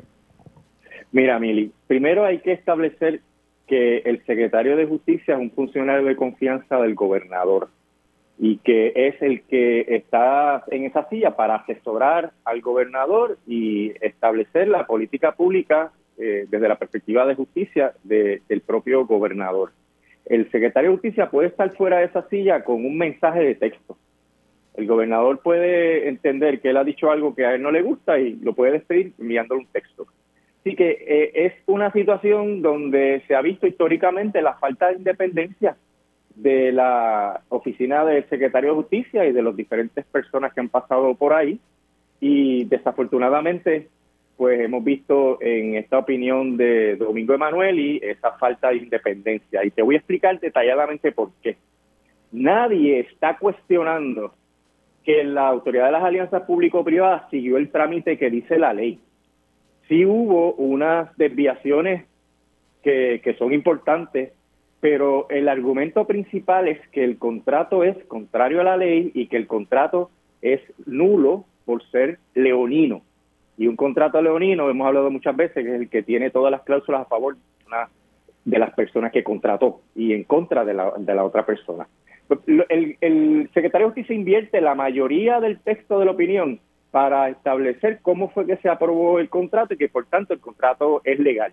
Entonces, cuando viene a discutir cuándo los contratos son válidos, habla del orden público, pero no menciona el concepto del contrato leonino no analiza el issue central que se está discutiendo desde que ese contrato se dio a la luz pública. Entonces, ¿cómo tú le vas a escribir validez a una opinión del secretario de Justicia que no toca el punto principal, que es el eje de la controversia? No menciona eso ni siquiera en, en la parte donde relaciona las leyes y cómo se interpretan las leyes sobre los contratos. Así que imagínate, no tocó el tema. Y el otro punto es que no entra en la sustancia del contrato para precisamente evaluar si ese contrato beneficia únicamente a Luma y perjudica a la Autoridad de Energía Eléctrica y al pueblo de Puerto Rico. No hace el análisis cláusula por cláusula. Y entonces él concluye meramente que como se siguió el proceso de ley, pues entonces no hay ningún eh, problema. Al final, Mili discute una resolución de la jueza Taylor Swain que no vincula a nadie porque fue en un interdicto preliminar donde ella hace un análisis sobre si la UTIER pudo probar que el contrato era nulo a base de estas condiciones y la jueza dice preliminarmente, porque el caso la jueza no lo ha resuelto, que no, no había planteamientos como para emitir un injunction. Y eso es una situación que no tiene que ver con la adjudicación de los méritos, de el, la, la parte leonina del contrato. Nosotros hicimos un análisis cláusula por cláusula y de 54 cláusulas, 51 eran a favor de Luma. Ese análisis era el que tenía que hacer el, el secretario, pero como ni siquiera mencionó la palabra leonino en, en, en, la parte sobre cómo es que se determina si los contratos del gobierno son legales, pues se, se escapó por la, por la izquierda, ¿verdad? Así que esa opinión no tiene una validez, es meramente un lavado de cara, es parte de las gestiones que ha hecho el gobernador últimamente de la, con la secretaria de Energía, con la directora de FEMA, ahora con esa opinión legal, que es una opinión ingenua y eh, totalmente superficial. Es ingenua porque no entró en la sustancia del contrato y totalmente superficial porque se fue por la tangente y no evaluó el issue central, que es si el contrato es leonino o no es leonino. Así que yo no le escribo ninguna validez y me da pena que el secretario se haya prestado para esto. Ay, señor, así las cosas. Así que no, de las no entró en el issue que, y la realidad es que siempre se ha dicho lo mismo, de que esto es un contrato que beneficia al humano, no al país, ¿verdad? Y que es un contrato leonino. Pero bueno, licenciado, estoy aquí retrasada con las entrevistas, pero gracias por haber entrado como siempre. Un abrazo bien grande. Siempre estamos a la Mili, que pase buen día. El licenciado Rolando Emanuel, experto en la ley promesa, y su análisis eh, sobre el, la, el análisis que hizo, ¿verdad? El secretario de Justicia del contrato, que para él, ¿verdad? No, no, no tiene validez y es un lavado de cara eh, así que esa opinión que dio justicia y, la da dos semanas antes de que venza el contrato suplementario de Luma Energy. Bueno, ahora voy, porque siempre todos los jueves también tengo la directora ejecutiva de Ayuda Legal Puerto Rico, la licenciada Ariana Godró. ¿Cómo estamos? saludos, Mil, y saludos a la gente que nos escucha acá en Radio Isla. Gracias por la oportunidad. Quería que me hablara sobre la situación que están enfrentando algunos residentes de complejos de vivienda pública, eh, sometiendo ¿verdad? sus querellas, las situaciones que están enfrentando eh, ¿verdad? con sus estructuras y que no han sido atendidas por parte de la Administración de Vivienda Pública o, ¿verdad? o el administrador privado que esté eh, manejando, administrando este residencial público. Sí, Mili, mira, eh, eh, en, estos últimos meses, sobre todo en este periodo de tantas lluvias, contando Fiona, pero también los otros eventos que hemos tenido de, mucha, mucha eh, precipitación, hemos visto un aumento en los casos que están llegando a nuestra oficina de residentes de vivienda pública, también de residentes de vivienda privada, pero en este caso de vivienda pública, que están alquilando y que de repente su casa está llena de, hongos, hongo, lo que se conoce, ¿verdad? que la gente llama el hongo, el hongo negro, eh, en condiciones verdad que, que, afectan su capacidad este, de tener una vida saludable, que afectan su capacidad respiratoria, la de sus hijos. Eh, y obviamente todo esto aumenta por el problema de la humedad, por el problema de la lluvia. Eh, y una de las cosas que desde Ayuda Legal Puerto Rico estamos llamando a residentes de vivienda pública, pero también a inquilinos de vivienda privada, es a presentar este, esas querellas ante el casero, pero en el caso de vivienda pública, esas querellas ante la administración. Estamos viendo casos de personas que llevan literalmente meses, en algunas ocasiones años, reportando los daños en la propiedad del hongo negro. Eh, existe reglamentación federal que obliga al Departamento de la Vivienda a través de la Administración de Vivienda Pública y los administradores a poder trabajarlo. Eh, y estamos pidiendo a la gente, ¿verdad?, que se querelle y que eh, en el proceso busquen asistencia legal gratuita. En el caso de Ayuda Legal Puerto Rico, estamos atendiendo gratuitamente a residentes de vivienda pública que tienen este tipo de situación en sus apartamentos. Pero entonces, ¿esas querellas eh, se están pudiendo presentar sin, sin problema? Lo que pasa es que el residente de vivienda pública, la realidad es que hay muchos escollos para que puedan defender sus derechos, para que ustedes tengan idea eh, vivienda pública, obviamente federal, está altamente regulado, pero se repite en todos los residenciales a donde vamos que a los residentes no se les entrega, no se les da copia del reglamento federal, no se les da copia del reglamento local, a diferencia de cuando tú vives en un edificio y lo primero que te dan es un reglamento de ese, de ese apartamento. Así no sucede con los residentes, incluso se les niega. Tenemos testimonio de residentes que cuando van a las oficinas a ver qué dice el reglamento para conocer sus derechos, se les dice puedes imprimir hasta dos páginas no te voy a dejar leerlo. Eh, y es un mamotreto de 300 páginas, eh, así que hay un problema grande con que la gente conozca cómo querellarse. Nosotros en Ayuda Legal le estamos pidiendo a la gente que vaya a las oficinas de administración, que presente por escrito, que acompañe con fotos la situación de los hongos. Los hongos atentan contra la vida de las personas eh, y que pidan una inspección. Y se supone que el departamento esté yendo a inspeccionar y una vez haga la inspección, en los próximos 15 días actúe o haga cosas, por ejemplo, como relocalizar a la persona en el mismo complejo de, del residencial, lo que resuelve la situación de los hongos, pero lo que estamos viendo son personas que pasan años y empiezan a desarrollar condiciones como enfisema, eh, condiciones pulmonares, pulmonares serias, eh, y estamos viendo una gran inmovilidad por parte del Departamento de Vivienda, la Administración de Vivienda Pública en particular, con este tema. Wow, así que una situación que ustedes se, han enfrentado. Rapidito, antes de, irme a la pausa, ya han pasado que casi dos meses del de, huracán Fiona y, cómo va la cosa.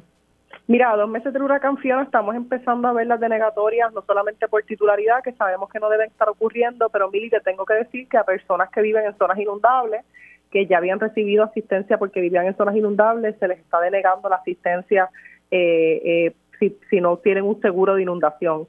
Es importante que si usted está en esta situación, usted conozca sus derechos. En Ayuda Legal Puerto Rico estamos abriendo las líneas para atender estos casos de gente que le deniegan porque viven en zonas inundables y no tienen un seguro de inundación.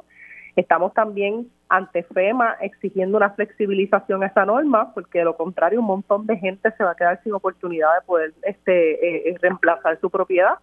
Así que estamos llamando eh, eh, a que por favor nos llamen a nuestras líneas de apoyo legal gratis al 787-957-3106, 787-957-3106. Nosotras ofrecemos representación legal y nos preocupa el número de personas grandes que se va a quedar sin asistencia porque no tienen un seguro de inundación, ¿verdad? Que es una carga costosísima para las familias ya empobrecidas de Puerto Rico. Eso, eso le iba a decir, si, si, aquí ya las familias no pueden más, así que si tú no tienes un seguro de inundación, que fácilmente esos son que ciento y pico de dólares tal vez al año, dependiendo del seguro que usted escoja, pues simplemente denegaron la ayuda. Pues para eso no me des la ayuda.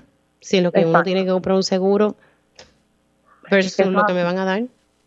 Así que mientras tanto hacemos un llamado también a los municipios. COR3 sabemos que está tratando de organizar el proceso de los seguros de inundación, pero es urgente que las personas eh, apelen eh, ese tipo de decisión, que busquen orientación y que recuerdes que tú tienes 60 días para apelar la decisión de FEMA después de la fecha que está en la carta, que se puede apelar casi todo, pero los 700 pesos y los 300 pesos se puede apelar. Así que por favor, ¿verdad? Que nos llamen a ayudar en mm. Puerto Rico. Bueno, licenciada, y, y, y, esto lo digo rapidito, ya me tengo que ir, pero eh, FEMA, me han llegado muchas quejas de, residentes para los 700 dólares, que FEMA ni les coge el teléfono, eh, entonces de momento dice, no, que tú tienes tres días para contestarme si yo te llamé, eh, entonces incluyen en esos tres días los fines de semana y la gente no lo sabe, o sea, es como que, y entonces las personas llaman, llaman, llaman y no contestan el teléfono. FEMA tiene un reguero sin precedentes, no tiene rendición de cuentas, es arbitrario, a uno le dan asistencia, a otros no pero lo que sí tenemos que decir en esta etapa es que la asistencia de los 700 dólares, ¿verdad? Ya no se está dando, es una asistencia que se da durante los primeros días después del desastre y no se puede apelar. Eh, pero lamentablemente sí reconocemos que FEMA ha sido injusto y arbitrario eh, en este proceso y que no ha mejorado el acceso. Eh, Así que, que la pelea es larga, Mili. Este, pero llamamos a la gente a que no se quite de los procesos, a que busque orientación legal y para eso estamos acá. Bueno, hacemos una pausa. Gracias, licenciada. Se me cuida mucho. La directora ejecutiva de Ayuda Legal Puerto Rico, la licenciada Ariana Godró. Hacemos una pausa y regresamos con Mayra Santos Febre. Su estilo y pasión la han convertido en una de las autoras más influyentes de nuestra generación. Por eso, entra en la conversación la poeta, novelista y profesora de literatura. Mayra Santos Febres. Cultura con sabrosura en Dígame la Verdad. Y ya estamos con Mayra Santos Febres. Mayra, buenos días, ¿cómo estás? Estamos súper bien aquí en un día soleado, parece que ya no van a haber más lluvias. Y además contenta, contenta Mili, porque estoy muy orgullosa de las organizaciones de base que trabajaron arduamente para presentar, eh, eh, para mandar cartas a los senadores, para, para discutir las cinco propuestas de ley que, que se discutieron en la Cámara y que llegaron, ¿verdad?, por el momento a un voto eh, sopesado. Yo sé que hubo problemas eh, al final de, de esas votaciones, pero estoy muy contenta del trabajo que se hizo en base.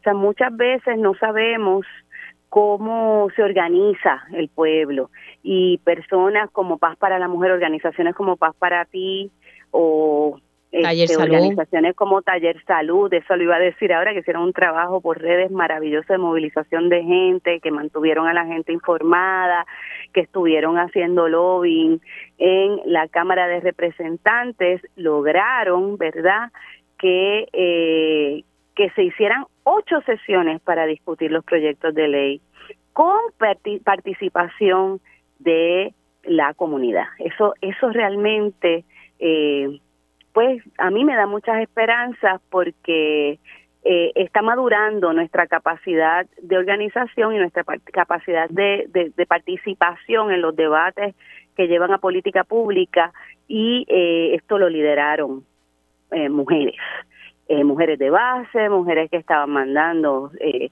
información. Yo estuve todo el tiempo siguiendo el proceso hasta el final, ¿verdad? Que, esa parte final eh, no pude estar por razones de trabajo en la Cámara de Representantes, pero sí estuve muy conectada a todo el proceso y me gustó mucho que se dedicara tanto tiempo a discutir cada proyecto de ley, buscar información de expertos en medicina y llevar al voto que colgó los proyectos eh, que se que se discutieron ampliamente. Sí, y ese es el debido proceso legislativo que se debe hacer. Lo que pasa es que aquí en muchas ocasiones o no hacen vistas públicas o descargan los proyectos, ¿verdad? Y el proceso correcto es llevar un proceso de vistas públicas, e invitar a, los sectores relacionados a, ese tema y entonces que la comisión haga su informe, haga su evaluación y entonces dentro de ese markup. Y como tú decías al principio, si hubo sus asuntos ya en, la comisión como tal de lo, de lo jurídico, eh, que yo lo he criticado porque yo creo que el proceso debe correr siempre su curso y no como tal vez lo manejaron. Sé que sé cuáles eran las intenciones, pero de la misma manera que si nos hubiesen hecho, ¿verdad? Eso a la inversa, estaríamos, ¿verdad?, eh, eh, criticándolo porque no se nos dio a todos el, e, ese debido proceso. Pero la realidad es que, y, y, hablemos, son cinco proyectos relacionados. Uno era sobre una consulta, ¿verdad?, de llevar a cabo una consulta, pero cinco proyectos, vamos a decir cuatro. Eh, buscando de alguna manera u otra tocar el tema del aborto, dos en específico de buscar regularlo, eh, pues sí, llama, llama la atención de esos temas que se están tocando y que no solamente es aquí, se está viendo también en Estados Unidos, que también eso es un eje de debate. Es cierto, pero lo importante es que la que se movilizó de una manera correcta y organizada e informada todos los procesos que se dieron, sobre todo desde la base, ¿no?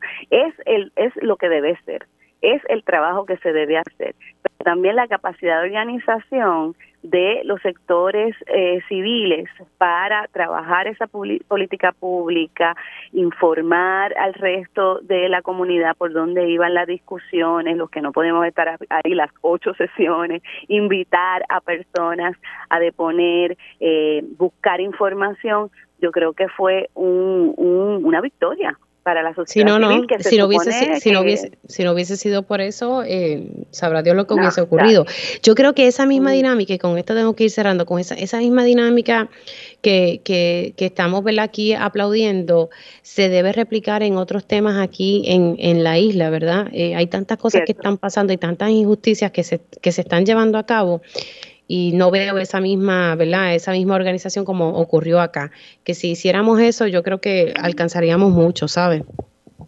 Yo estoy de acuerdo y para las personas que creemos en la, en la, en la democracia de base, no en la democracia tan solo representativa, político partidista, que esto está, hay un montón de, de, de asuntos ahí que nunca están claros y, y mucha sospecha, ha hecho que muchos miembros de la sociedad civil no crean en nuestro sistema democrático, que piensen que pues todo se, se arregla a bastidores, que, que a última hora pasan resoluciones de voto, etcétera, etcétera, y uno pierde el, ¿verdad? las ganas de, de participar en, en, el bienestar de tu país, en el desarrollo de tu país.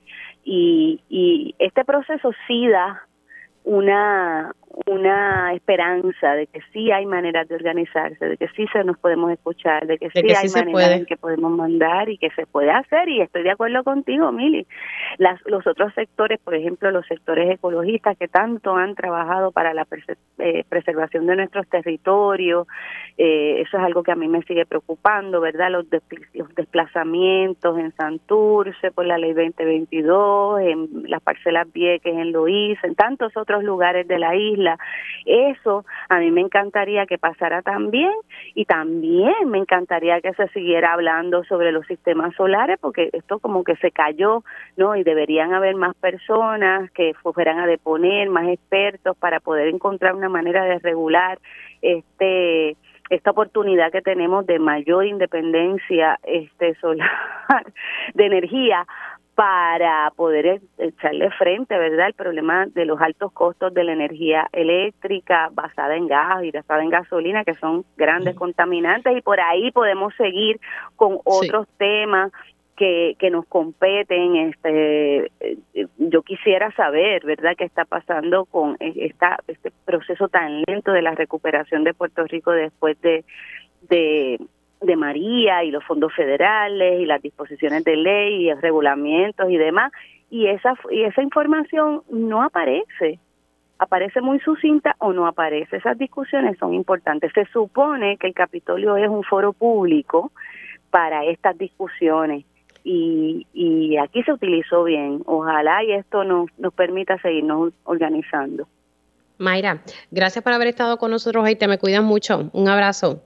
Igual, Mili, gracias por la oportunidad de, de, de darle las gracias tan merecidas a Talla de Salud, a Centro para este Paz para ti Mujer y a tantas otras organizaciones eh, de base que, que hicieron esa movilización.